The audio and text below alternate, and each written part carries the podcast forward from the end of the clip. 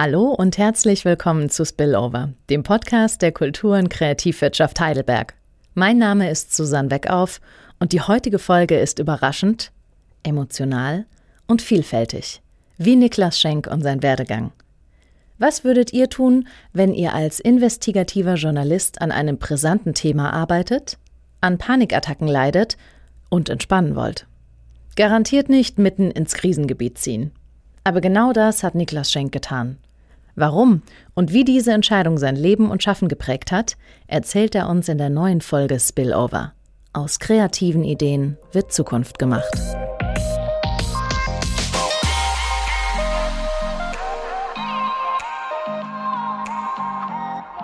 Du bist ja geboren und aufgewachsen in Heidelberg, hast hier Geografie, Umweltgeochemie und VWL studiert und parallel eine Journalistenausbildung gemacht oder eine Journalistenakademie absolviert. Was für ein Spagat? Wie, wie kam es dazu? Witzigerweise, wo du Spagat sagst, es, es gehörte noch was ganz anderes dazu. Ich war nämlich, äh, ich bin Turner mein Leben lang und in Heidelberg äh, habe ich ganz viel äh, rund um die Kunstturmgemeinschaft äh, mhm. organisiert und auf die Beine gestellt und mitgeholfen zu verändern in der Zeit. Und wenn du mich fragen würdest, was in den Jahren dominant war, dann war es eigentlich das. Okay rund ums Turnzentrum und wir haben so eine Showgruppe aufgebaut und wir haben einfach so ein Vereinsleben wiederbelebt und den Bundesliga-Betrieb und das Bundesliga-Finale nach, nach Heidelberg geholt und so. Und nebenher irgendwie studiert und Expeditionen gemacht und im Labor gearbeitet und so. Und ähm, ja, Journalistenausbildung dann noch irgendwo in die Lücken gequetscht. Und hinterher ist dann der Fokus irgendwie gewandert zu nochmal Journalistenschule in Hamburg und dann durch ein bestimmtes stärker. Ereignis? Ach, so die, nö, einfach der Übergang ins Berufsleben mhm. ähm, ge gefühlt und dann so ein paar Jahre neu in diesem Feld, alles mitnehmend und sozusagen überall versuchen, den Fuß in die Tür zu kriegen und sich selbst beweisen, dass man das irgendwie schaffen kann und alles, was sonst noch die eigene Identität ausgemacht hat, so ein bisschen für ein paar Jahre aus den Augen verlieren. Mhm.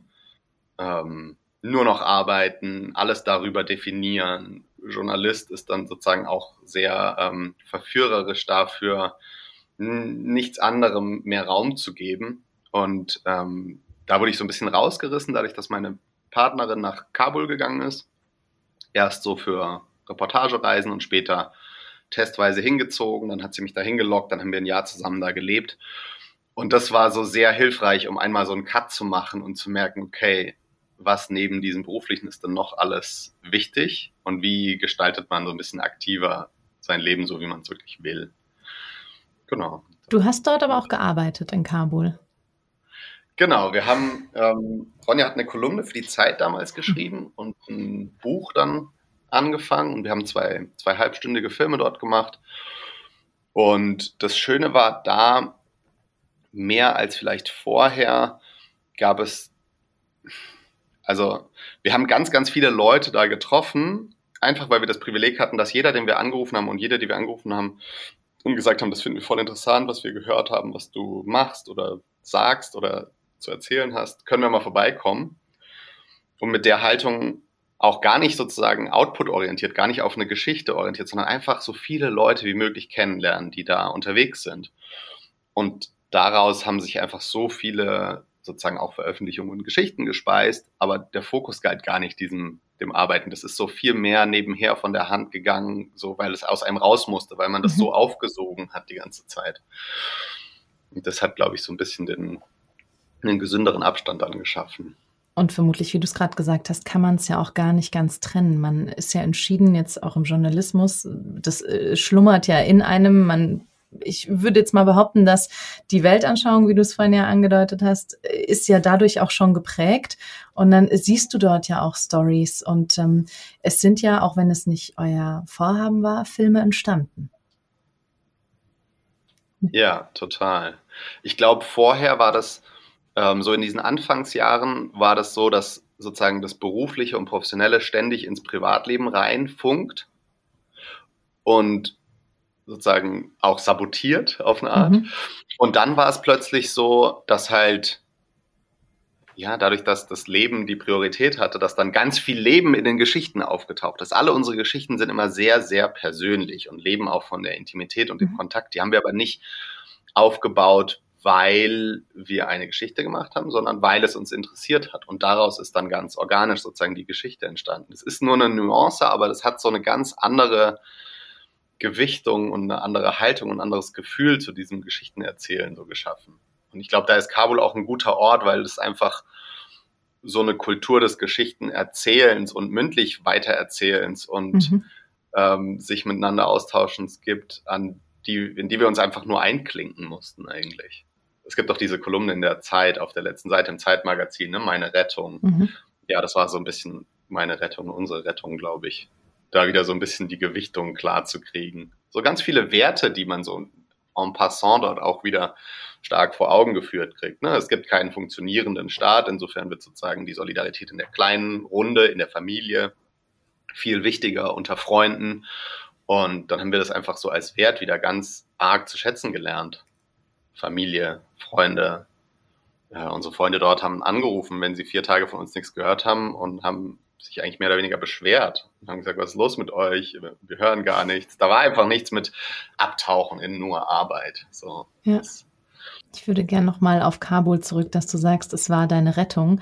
Du hast ja auch in einem wirklich sehr ehrlichen Artikel über Panikattacken geschrieben. Und jetzt könnte man meinen, jemand, der, der Ängste und Panikattacken hat, der sucht eher die Sicherheit. Du bist dann nach Kabul gereist zu deiner Frau. Also warum die, die Übersprungshandlung?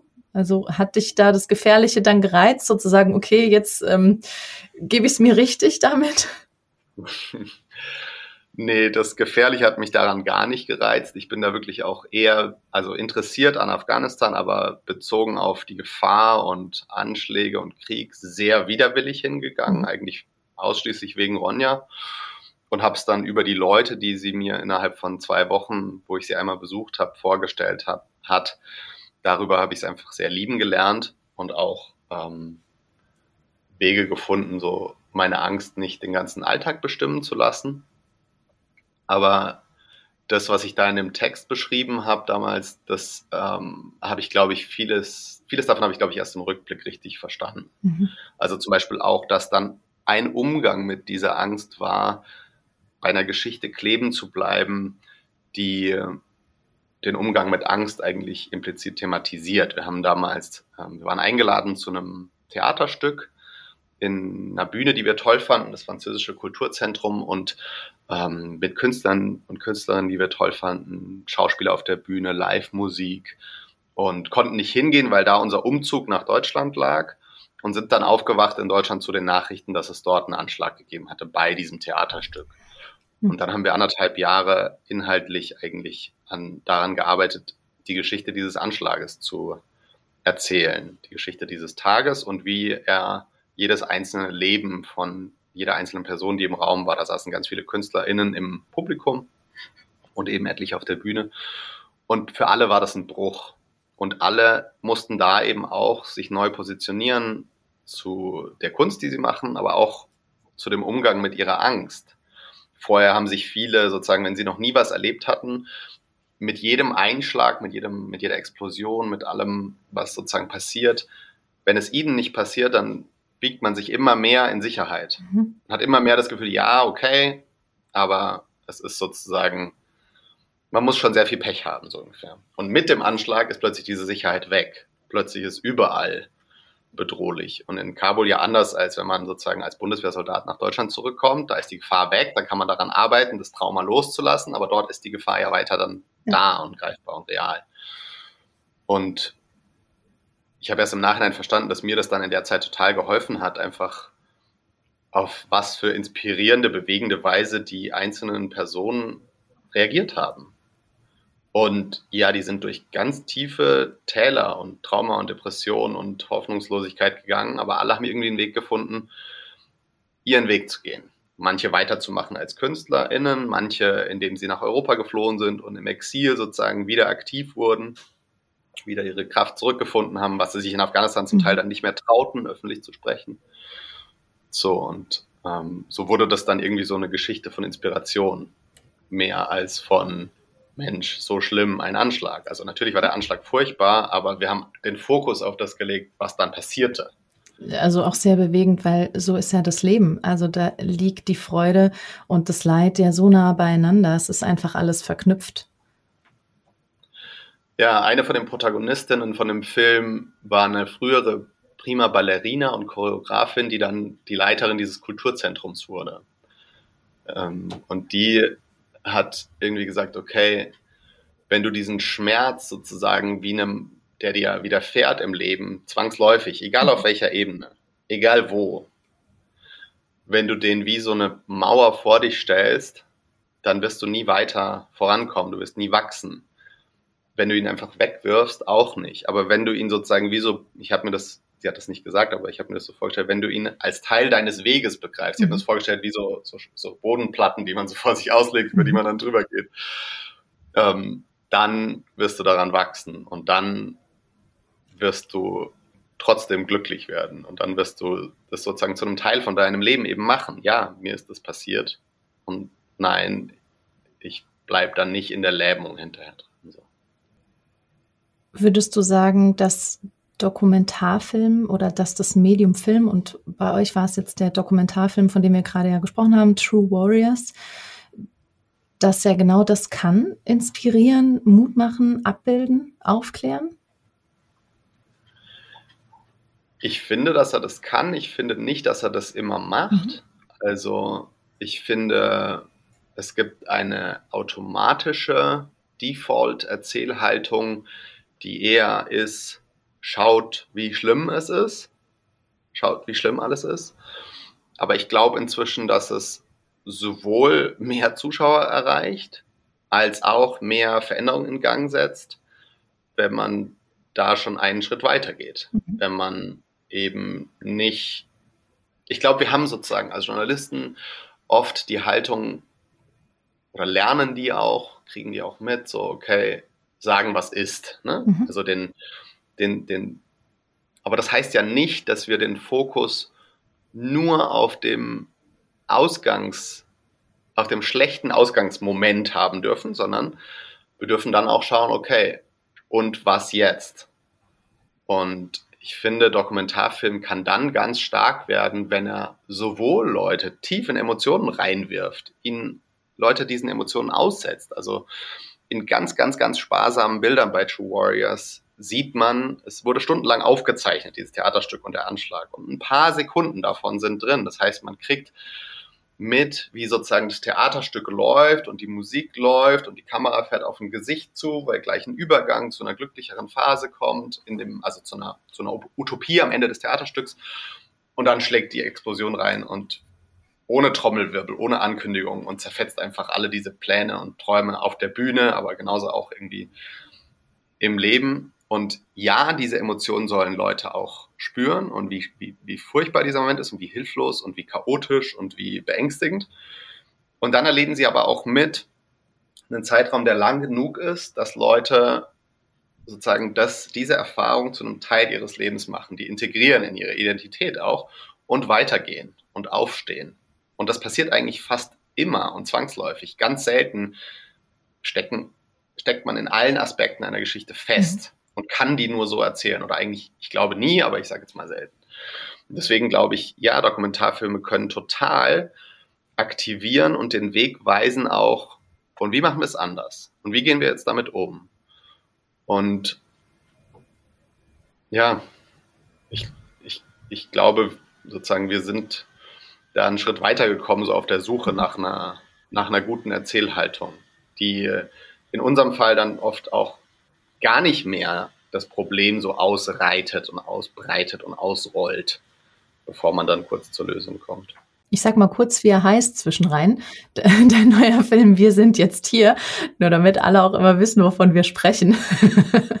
also in dem Film erzählen sieben junge Männer, die seit um 2015 in Deutschland ankamen, wie sie diese ersten Jahre in Deutschland erlebt haben. Wir haben erlebt, die wurden nie gefragt, aber über sie wurde ganz viel gesprochen. Mhm. Junge Männer wurden gezielt rausgenommen als Zielscheibe, als Projektionsfläche für Hass, für Propaganda, für politischen Sprech, für ganz, ganz üble, ähm, ja, einfach ganz üble politische Instrumentalisierung eigentlich. Und deswegen haben wir die gefragt, äh, diese sieben jungen Männer aus Eritrea, Somalia, Irak, Afghanistan und Syrien, ob sie uns erzählen, wie sie die ersten Jahre hier erlebt haben.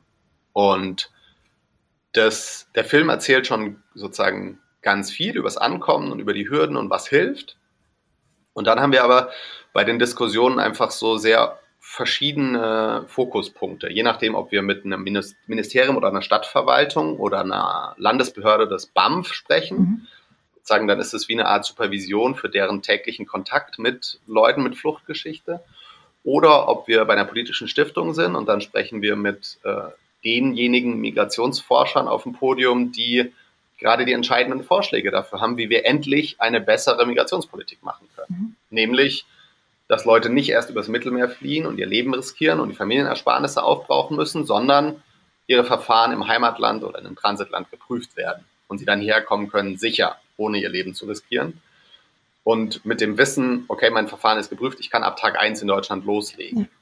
Und das ist was, als Journalist hätte ich das höchstens solche Pläne, die noch nicht existieren, das hätte ich eigentlich nur thematisieren können, indem ich mal jemanden dazu interviewe, der diesen Plan hat. Und mit der Haltung, die wir uns jetzt erlauben, nämlich zu sagen, eure Trennung von Journalismus und Aktivismus und sozusagen aktiv ins Geschehen eingreifendem, die gehen wir nicht mit, die teilen wir nicht, erlauben wir uns natürlich, dieses Thema wirklich zu pushen. Und das wäre jetzt vorher, glaube ich, in der Form schwer möglich gewesen. Also kann das Medium Film und Dokumentarfilm höhere Aufklärung betreiben und hat dadurch vielleicht, ich sage jetzt mal vorsichtig, ähm, nochmal größere Kultur- und Gesellschaftsrelevanz? Ich glaube, dass da eine Chance liegt, ähm, aber natürlich gibt es da keine pauschale Antwort auf. Es gibt ja auch ganz mhm. viele Leute, die Dokumentarfilme machen, die ganz, ganz klassisch sozusagen mhm. ein journalistisches Rollenverständnis haben, sich laut diesem Sprichwort von Hajo Friedrichs, früherer Tagesschausprecher, nicht mit einer Sache gemein zu machen, auch nicht mit einer guten. Und das ist zwar ein schön klingender Spruch, aber ich teile den überhaupt nicht. Und deswegen denke ich, dass Dokumentarfilme das dann können, wenn sie sich trauen, eine Haltung zu beziehen. Mhm.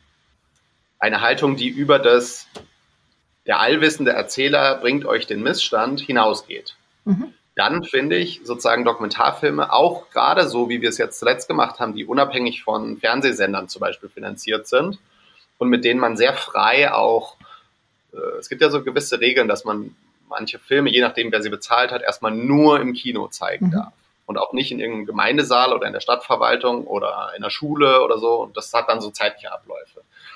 Und man hat eine ganz große Freiheit, wenn man davon unabhängig ist und einfach sagt, nee, wir gehen dahin, wo der gebraucht wird, mhm. wo der genutzt wird, wo wir damit ins Gespräch kommen können. Und wir machen zum Beispiel seit drei Jahren unsere Filme und Bücher eigentlich immer nur in Kombination damit, rauszugehen und das Gespräch zu suchen. Das wird eigentlich nie einfach so weggesendet. Das fand ich auch wahnsinnig unbefriedigend im Journalismus irgendwie, das Ding wird nachts um 23.30 Uhr ausgestrahlt als Dokumentarfilm und dann gibt es irgendwie die Rückmeldung von drei Redakteuren und irgendwie übers nächste halbe Jahr tröpfchenweise von den Leuten, die das dann irgendwann in der Mediathek finden. Und vielleicht von Politikern und Politikerinnen, die man irgendwie angegriffen hat oder bloßgestellt oder ja. Und hier ist es jetzt so, okay, das Ding ist fertig, du gehst raus, du zeigst es und hörst direkt danach, okay, was macht es bei Leuten, mhm. was setzt es in Gang?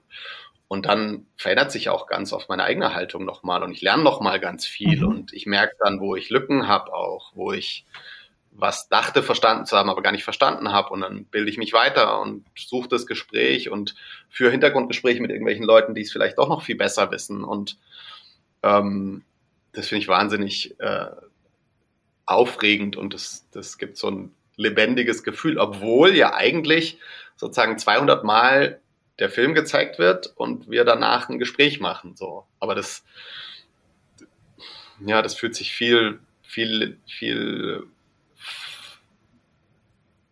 fluider an mhm. von innen, als man es dann vielleicht denkt, wenn man denkt, oh Gott, kannst du dich irgendwann noch hören. Es ist immer anders und man setzt immer einen neuen Fokus und wir machen uns dann zum Wettbewerb so, meine Frau und ich, okay, wer, wer hat einen neuen Gedanken gefunden? Mhm. Entweder bei den Leuten, die da zugeschaut haben oder bei sich selbst an dem Tag. Und dann bleibt es eigentlich immer interessant. Und dieses Fluide, was du sagst, das würde ich jetzt auch mit äh, als Spillover-Effekt. Also es das heißt ja im ursprünglichen Überschwappen, also von einem Bereich in den anderen. Und vorhin, als du so Trennung von Journalismus und Aktivismus gesagt hast, wo ich finde, damit brichst du also ja auch die Grenzen. Das ist der Spillover-Effekt in deiner Arbeit und auch ähm, dieses klassische journalistische Dokumentarfilmen, da brichst du auch auf und schwappst über und ähm, bringst es ähm, einfach in die kulturelle und gesellschaftsrelevante Bere äh, gesellschaftsrelevanten Bereiche. Wie siehst du das selbst? also in der Hinsicht kann ich mit Spillover total viel anfangen, weil also auf ganz vielen Ebenen die Protagonisten unserer Filme wachsen uns so ans Herz, die die, die, da erlebe ich einen Spillover in Freundschaften und unsere Beziehungen zu denen, die mhm. zum Teil dann oder eigentlich fast immer über Jahre hält und ganz andere Formen als die journalistische oder die Beziehung als sozusagen Filmemacher, Protagonist ähm, betrifft. Dann Spillover ganz viel jetzt gerade mit dem neuen Film sozusagen von der Beschreibung des Ankommens in dem Film, von dem, was der darüber erzählt, wo es hängt, wo es klappt, ähm, wie es den Leuten konkret ergangen ist und dass man sozusagen ein Gespür dafür kriegt, okay, man braucht und man, man kann gar keine pauschalen Urteile über Geflüchtete als Gruppe finden, sondern nur jede einzelne Person, das nimmt man hoffentlich mit. Mhm. Ähm, aber für uns ist der Spillover dann plötzlich zum ersten Mal in, die, in den politischen Maschinenraum zu steigen mhm. und zu schauen, okay, wenn wir jetzt daraus, dass wir diesen Film gemacht haben und Pflegeeltern waren von einem geflüchteten Jugendlichen. Wenn wir daraus so viel lernen, wie, wie tragen wir das dann dahin, wo es eine Veränderung bewirkt? Und in dem Fall äh, ist es dann sozusagen, wir werfen das in die Waagschale für einen politischen Vorstoß, dass sozusagen Deutschland sich einer, einer Reform verschreibt in der Flucht- und Migrationspolitik. Ähm, das ist ein Spillover, den ich vorher so nicht erlebt hatte. Und bei unserem letzten Film war der Spillover, wir hatten vorher halt mit Journalisten zusammengearbeitet und nur mit Journalisten mhm. und alles, was an unserem Film passierte, so Farbkorrektur, Tonmischung, dies, das, das passierte alles so innerhalb von den Strukturen von den Sendern, vom NDR in dem Fall. Und dann haben wir den letzten Film selbst produziert und haben plötzlich lauter Leute aus so einer ganz nah verwandten, aber doch ganz anderen Welt kennengelernt, nämlich Filmemacher, die an der Filmhochschule waren. Unsere Cutterin war irgendwie Oscar nominiert für das Drehbuch für einen Kurzfilm und hat halt Drehbücher geschrieben und, und Spielfilme mhm. geschnitten. Und das war für uns nochmal so ein anderer Blick zum Teil auf das, was wir da vorher gemacht hatten und so ein Spillover sozusagen vom journalistischen Handwerk in so mindestens teilweise so ein Selbstverständnis, ja, als Künstler mhm. oder nicht nur Journalisten. Und was ist Kreativität im Dokumentarfilm? Also wenn das Leben das Drehbuch ja schon vorgibt? Also in unseren Filmen zuletzt war die Kreativität ähm, darin, dass wir uns selbst ganz, ganz streng ähm, ja, beschnitten haben in unserem ähm, Stil, in unserer Wahl der filmischen Mittel. Wir haben nicht alles mitgenommen, was geht, und Szenen gefilmt und sozusagen nah dran an den Leuten, ähm, so die, die Schlagworte, die sonst sozusagen mhm. die Währung sind, sondern wir haben das ganz reduziert und wir hatten die Erfahrung gemacht, dass Leute oft denken, jemand sei ihnen fremd, aber in Wirklichkeit ist ihnen der Kontext dieser Person fremd. Das Flüchtlingslager im Hintergrund, das Schlauchboot, das, mhm. die furchtbaren Zustände in, in Moria oder Kriegsgebiet, Wüste, äh, auch mal sowas wie wütende Szenen von einer Beerdigung, Märtyrer. Ähm, aber die konkrete Person wird dann sozusagen mit abgeräumt. Man denkt, die Person sei einem fremd. Und wir haben die Erfahrung gemacht, dass sobald wir den Kontext wegnehmen und Leute einfach mit Blick in die Kamera interviewen vor einem neutralen Hintergrund, bei True Warriors waren das so Lichtwände im Hintergrund, sodass man so ein bisschen eine, ein warmes Gefühl und eine Signatur mit bestimmten Lichtpunkten für jeden Protagonisten hatte. Und bei Wir sind jetzt hier ist es ein lilaner Hintergrund. Aber man sieht sozusagen nicht mehr diesen fremden Kontext und spürt dann sofort, die Person ist mir nicht fremd, die Person ist mir total vertraut und ich erlebe und fokussiere sofort alles, was uns verbindet als Menschen und was, was ich irgendwie universell finde. Und sozusagen, ja, gerade so aus der Filmwelt, aus den Filmhochschulen, die Leute haben die Hände über dem Kopf zusammengeschlagen. Auch unsere Cutterin hat gesagt, das geht nicht. ähm, das könnt ihr nicht machen. Das sind Talking Heads, sprechende Köpfe. Ähm, und wir haben das aber begriffen und empfunden als sozusagen, das sind auch Bilder, das sind auch Szenen, das sind halt psychologische Porträts. Man liest ganz viel in den Augen, in den Gesten, im Ausdruck. Und da spricht einen jemand ganz direkt an und das erzeugt einen ganz eigenen Effekt. Also insofern ist die Kreativität, sich sozusagen so ein Regelwerk zu verpassen, was es gar nicht bräuchte und sich zu entscheiden ja. immer wieder, das ist eigentlich, glaube ich, auch Kreativität. So, man könnte denselben Film auch auf tausend andere Arten machen, aber die ist es. Ja, sehr minimalistisch und pur, um das einfach auszustellen. Ja. Und wie kann euer Film dazu beitragen, Vorurteile und Klischees abzubauen? Ihr habt ja auch relativ äh, schnell Kritik bekommen, äh, warum ihr nur Männer abbildet, zum Beispiel. Ja, das, also die, die Frage kommt immer wieder, Kritik, ähm, ich, ich verstehe es gar nicht als Kritik. Ich finde es völlig normal, dass die Frage kommt. Mhm. Aber ähm, ich finde, wir können das gut erklären. Das ist ja genau das. Das ist eine dokumentarische Entscheidung. Natürlich ist uns das nicht einfach passiert.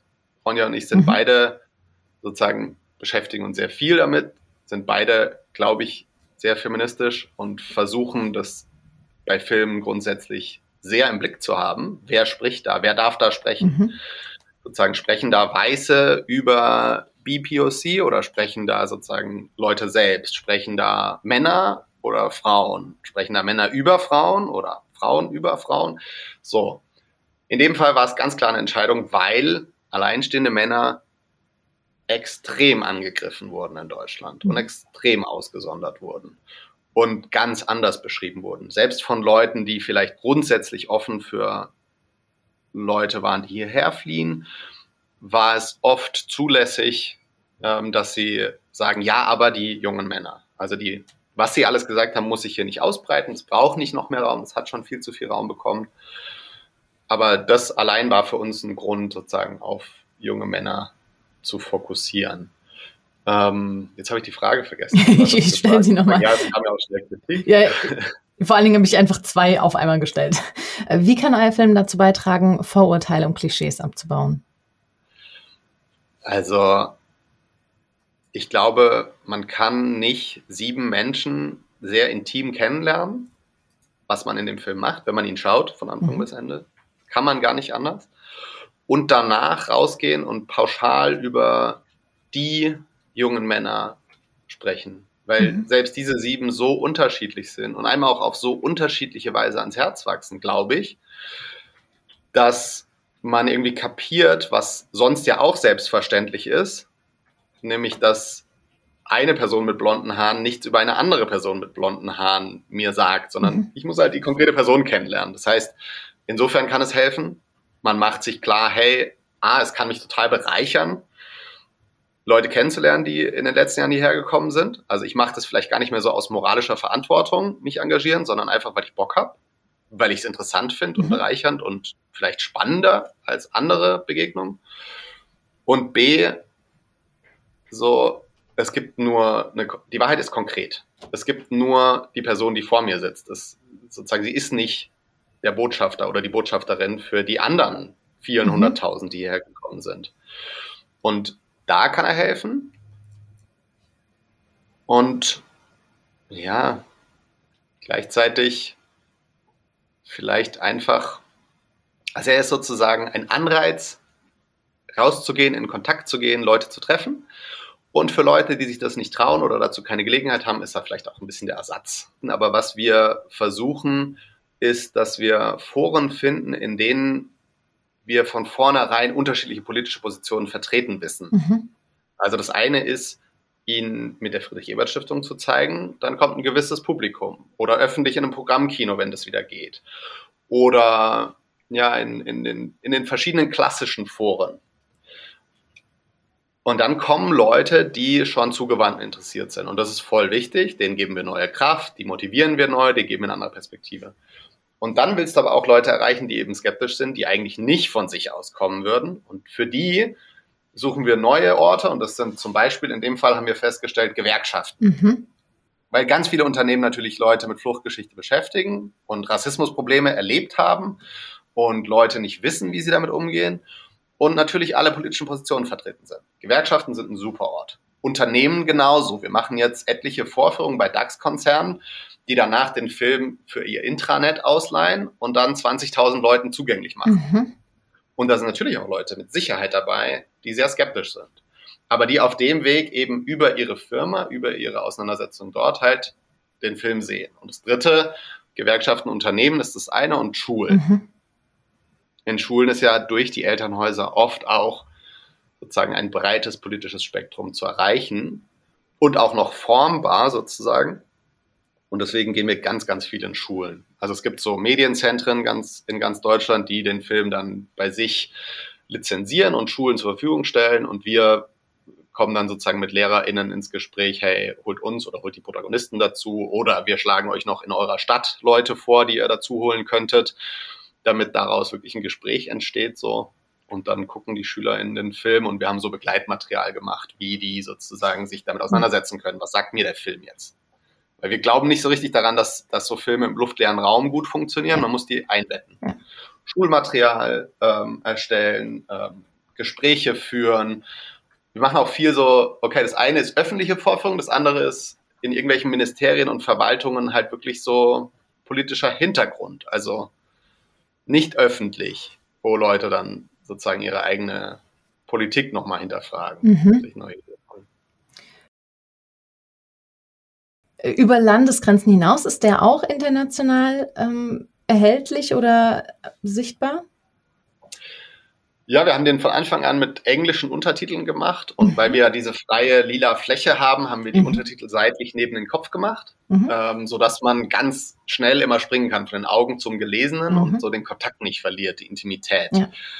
Ähm, den gibt's mit Englischen und dann jetzt überlegen wir gerade, weil eben zu Resettlement, also zu, der, zu diesem Vorstoß, die Verfahren schon vor der gefährlichsten Passage mhm. zu, durchzuführen oder anzubieten, dazu braucht man irgendwann einen europäischen Konsens. Mhm. Also man, Deutschland könnte da vorangehen, zusammen mit Kanada, die es schon machen, und den USA, die es jetzt massiv ausbauen wollen. Die mhm. wollen 125.000 Leute im Jahr mhm. holen auf dem Weg. Und Deutschland wäre sozusagen der dritte Partner im Bunde und müsste dann aber irgendwann europäische Partnerländer überzeugen, mitzumachen, mitzugehen. Und da wäre natürlich Frankreich, Italien, Spanien, Griechenland die Länder, wo ganz viele Leute angekommen sind seit 2015 oder auch schon davor. Die wären natürlich total spannend. Und die Friedrich-Ebert-Stiftung hat ja Auslandsbüros in diesen ganzen Ländern und da ist jetzt so ein bisschen die Frage, organisiert man politische Gespräche und Diskussionen eben auch in den Ländern, auch in den Sprachen übersetzt den Film nochmal für die Länder. Ähm, die englische Fassung wird schon recht viel nachgefragt. Auch viele von den Unternehmen, die es in Deutschland zeigen, sagen dann, ach, das äh, können wir genauso gut auf Englisch in eben Spanien, Italien, Frankreich ähm, einsetzen. Und insofern mal schauen, was noch draus entsteht, welche Kreise es noch zieht so. Aber am Anfang dachte ich, ja, es ist ja eine Geschichte in Deutschland, über das Ankommen in Deutschland. Aber gerade für diese politische Reform, die es braucht, die es eigentlich auch EU-weit braucht, ist es völlig egal, wo die Protagonisten angekommen sind. Die sind in Europa angekommen. So. Du hast wahnsinnig viel erlebt, dich hat wahnsinnig viel geprägt. Gibt es so ein, zwei Orte oder Situationen oder Zeiten, wo du sagst, wow, das, das hat mich wirklich verändert?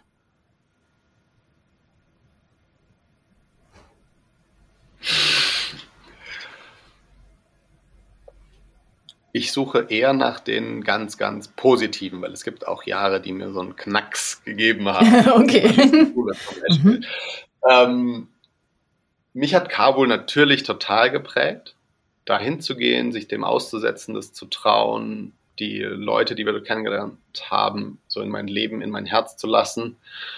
Mm, das hat auch ganz stark die Prioritäten verschoben, für wen wir Geschichten erzählen, weil das natürlich, hm, wenn man dort lebt, halt viel klarer ist, mhm. für wen eine Veränderung eintreten muss, für wen das was bringen muss, als wenn man hier ist und es dann so sich vermischt mit, es muss mir auch was für meine Karriere bringen oder es muss dem Sender oder dem Magazin mhm. was bringen, für das ich arbeite. Nee, das ist ganz klar die Leute, deren Geschichten man erzählt. Also das war das war sehr prägend. Und zuletzt ähm, der Umzug aufs Land. Wir sind gerade nach Bayern gezogen in ein 400 Einwohner Dorf und haben von Freunden ein uraltes, mehr als 300 Jahre altes Bauernhaus gemietet und zusammen mit denen hergerichtet und machen daraus so ein KünstlerInnen-Gästehaus. Mhm.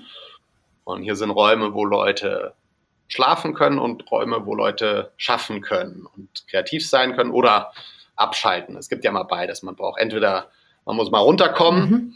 oder man braucht einen Raum, wo man sich so richtig entfalten kann. beides geht hier. Begegnungen. Und für uns bedeutet das sozusagen ein Leben in Gemeinschaft und das haben wir in, in Kabul so kennengelernt einfach. So intensiv. Und ja, für uns bedeutet das auch so raus aus der Stadt und all den Anforderungen, die das an einen ranträgt und entschlossen rein in eine andere Art zu leben. Mhm. Das ist gerade sehr prägend und schön. Und wir haben ganz viel Handwerk gelernt in den letzten Monaten. Nochmal ein Spillover-Effekt der ganz anderen Art und Weise. Absolut. Ähm, wie hat Corona euer berufliches Leben beeinflusst? Ja, also das war wirklich am Anfang, es gab so Phasen.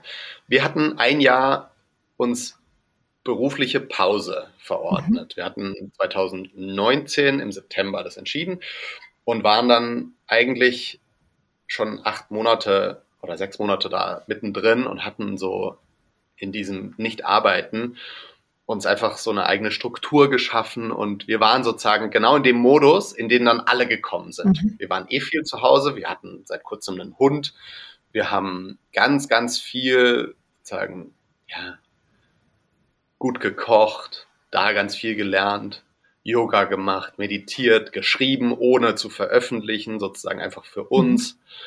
Mhm. Ähm, und für uns hat sich eigentlich dann in dem Moment, wo die ganzen Lockdowns losgingen, gar nichts verändert erstmal. Mhm. Und dann sind wir, haben wir einen Film produziert irgendwann im Sommer letzten Jahres. Diesen, wir sind jetzt hier und sind dann umgezogen aufs Land und haben dieses Gästehaus sozusagen fit gemacht und haben da drei Monate Vollzeit renoviert. Und dann gingen die Filmgespräche los und normalerweise wäre das ja jetzt auch so, bei unserem letzten Film haben wir 220 Gespräche gemacht, immer vor Ort. Wow. Das heißt, wir waren eigentlich nie zu Hause. Und das fanden wir damals aufregend im ersten halben Jahr und mega belastend im zweiten halben mhm. Jahr. Und jetzt machen wir alle Gespräche virtuell und werden auch nach dem Ende der Pandemie, wenn Leute sich wieder im Kino treffen vor Ort, mhm. vereinzelt werden wir hinfahren. Aber meistens werden wir einfach zugeschaltet sein und sozusagen von, von Bayern aus. Und da hat Corona schon stark die Möglichkeiten verändert. Mhm. Vorher wäre das nach vor gewesen oder gar nicht denkbar. Und jetzt viele VeranstalterInnen, denen wir das sagen, die sagen, ja, das ist doch kein Problem. Wir sind sowieso nah an Hamburg. Wir holen einen von den Protagonisten zu uns vor Ort und euch schalten wir einfach zu. Und das ist natürlich für uns total toll, weil auf dem Weg können wir viel mehr Gespräche machen. Ja. Und gleichzeitig können wir unser Gästehaus auch einfach nicht, wir müssen es nicht brach liegen mhm. lassen, sondern wir können hier sein und mit den Leuten interagieren und ähm, an den Abenden, wo wir ein Filmgespräch haben, da kocht dann meistens ein Gast oder eine mhm. Gästin und das ist auch sehr schön. sehr cool. Das ist dann ein äh, ganzheitlicher Genuss. Total. Ihr geht ja auch ein bisschen aktiv vor. Ihr habt euren Dokumentarfilm True Warriors jetzt zum kostenfreien Streaming angeboten, weil du sagst, das ist aktuell eine Zeit, äh, die viel Kraft und Mut braucht und du ähm, oder ihr der Meinung seid, dieser Film vermittelt viel Kraft und Mut und Liebe. Ja, ähm, wir hatten so das Gefühl, okay, nach den gängigen Verwertungszyklen von so einem Film, ähm, ist ja jetzt ausgewertet. der lief im Kino, der lief im Fernsehen, mhm. ab und zu wird noch eine Vorführung gemacht. Und man könnte ihn theoretisch zum Streamen ausleihen, aber dazu ist er dann auch so Nische, dass da eigentlich niemand so richtig drüber stolpert. Und es war total schön. Wir haben dann irgendwie gesagt, nee, der hilft gerade. Der kann Leuten gerade eine gute Geschichte erzählen. Mhm. Der kann sie ablenken, aber der kann ihnen auch Kraft geben für das, was gerade in ihrem Leben ansteht. Und dann haben wir ihn frei zugänglich gemacht, so auf Spendenbasis. Und das hat total funktioniert. Plötzlich haben noch mal ein paar tausend Leute den gesehen. Wahnsinnig viele Leute schreiben uns. Plötzlich schreiben uns Leute aus Kolumbien, wo ja gerade sozusagen die Phase 50 Jahre Guerillakrieg sozusagen zu Ende mhm. gegangen ist mit einem Friedensabkommen und dann jetzt sozusagen zaghaft gesucht wird, okay, wie lässt sich das stabilisieren? und die dann ganz begeistert gesagt haben, ja, wir haben hier 10, 12 Orte, wo wir den zeigen und einsetzen mhm. wollen, so. Und die das einfach nur mitgekriegt haben, weil wir den mal freigeschaltet haben, ja. sozusagen. Ja. In allen Sprachen, in denen wir ihn haben. Da war Spanisch zufällig dabei, weil wir bei einem Festival in, in Barcelona waren und die hatten das übersetzt. Ja, Französisch, Englisch gibt's noch, genau. Und ich glaube, und das machen wir auch jetzt mit, wir sind jetzt hier, ne? Manchmal gibt's Leute, die melden sich, die haben irgendwie eine kleine Gruppe oder eine Organisation, aber haben einfach gar kein Budget und dürfen irgendwie strukturell auch keine Anträge für Drittmittel schreiben oder so und dann kriegen die den Film einfach. Also keine Vorführung scheitert sozusagen an den an der Kostenhürde und der Film muss einfach raus. Mhm. Aber was uns halt wichtig ist, ist immer, macht was damit, ja. macht eine Diskussion drumherum, ja. schaut den nicht einfach so passiv weg und hinterher, also ein, einen Schritt weiter sozusagen zu gehen. Mhm. Und ähm, da finden wir eigentlich immer irgendwie zusammen. Und ich liebe diese Flexibilität, halt nicht an so Regeln gebunden zu sein. Ja. Ich habe es erlebt. Der erste Film, an dem ich mitgemacht habe, war ein Film aus Ruanda von einem ganz, ganz guten Freund, mit dem wir schon öfter zusammengearbeitet haben seither, Lukas Augustin. Und der hat einen wahnsinnig tollen Film gemacht über Versöhnung nach dem Völkermord. Mhm. Und der Film wird dann nachts um halb eins gesendet, im, im NDR in dem Fall.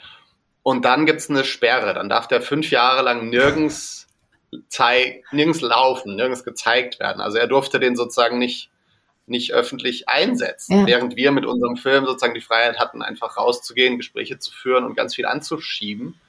Und jetzt geht diese Sperre zu Ende, aber jetzt fühlt sich der Film dann wieder sozusagen fünf Jahre älter an ja. halt. Ähm, und solange wir diese Regeln nicht verändern können, versuchen wir denen so ein bisschen mhm. auszuweichen. Und das ist eine ganz große Freiheit irgendwie, die das, die das gibt und viel, viel Bewegung, viel Möglichkeiten und viel Kreativität. Ich danke dir für den Einblick schon mal. Und wer mehr wissen möchte, wir stellen die Links zu den Informationen zu deinen Filmen oder zu eurer Homepage in die Show Notes und auch ähm, gerne, wenn es für dich okay ist, den Link ähm, zum Streaming von True Warriors. Sehr gerne. Vielen Dank. Vielen Dank dir.